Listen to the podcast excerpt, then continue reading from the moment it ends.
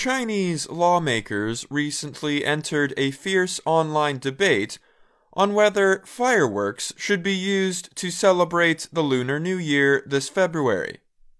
They said a total ban on fireworks in the country credited with inventing the noisemakers would be hard to enforce.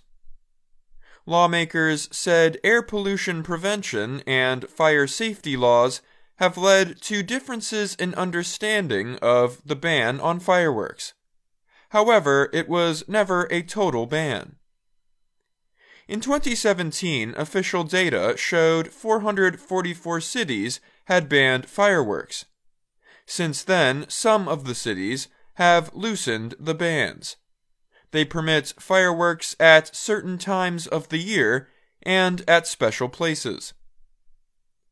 This month, however, many counties made announcements banning fireworks, restarting discussion on the ban. We've the right to fireworks, wrote a user of Weibo, a popular Chinese online discussion service. Chinese folklore says the earliest fireworks were invented 2,000 years ago to drive away the Nian.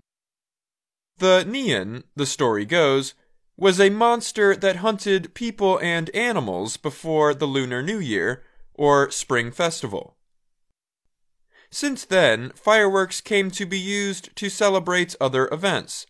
This January, after three years of COVID 19 restrictions were lifted, some people ignored bans and officials and set off firecrackers.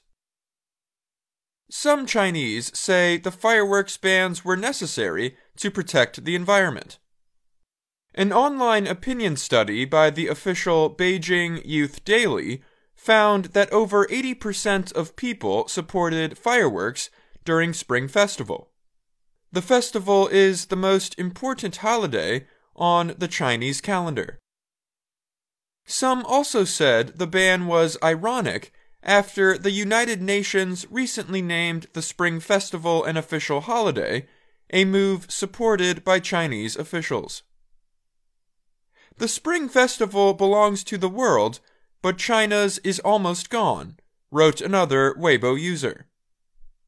Southern Hunan province is a worldwide supplier of fireworks.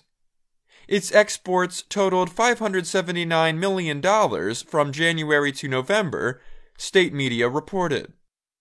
That number is far greater than domestic sales,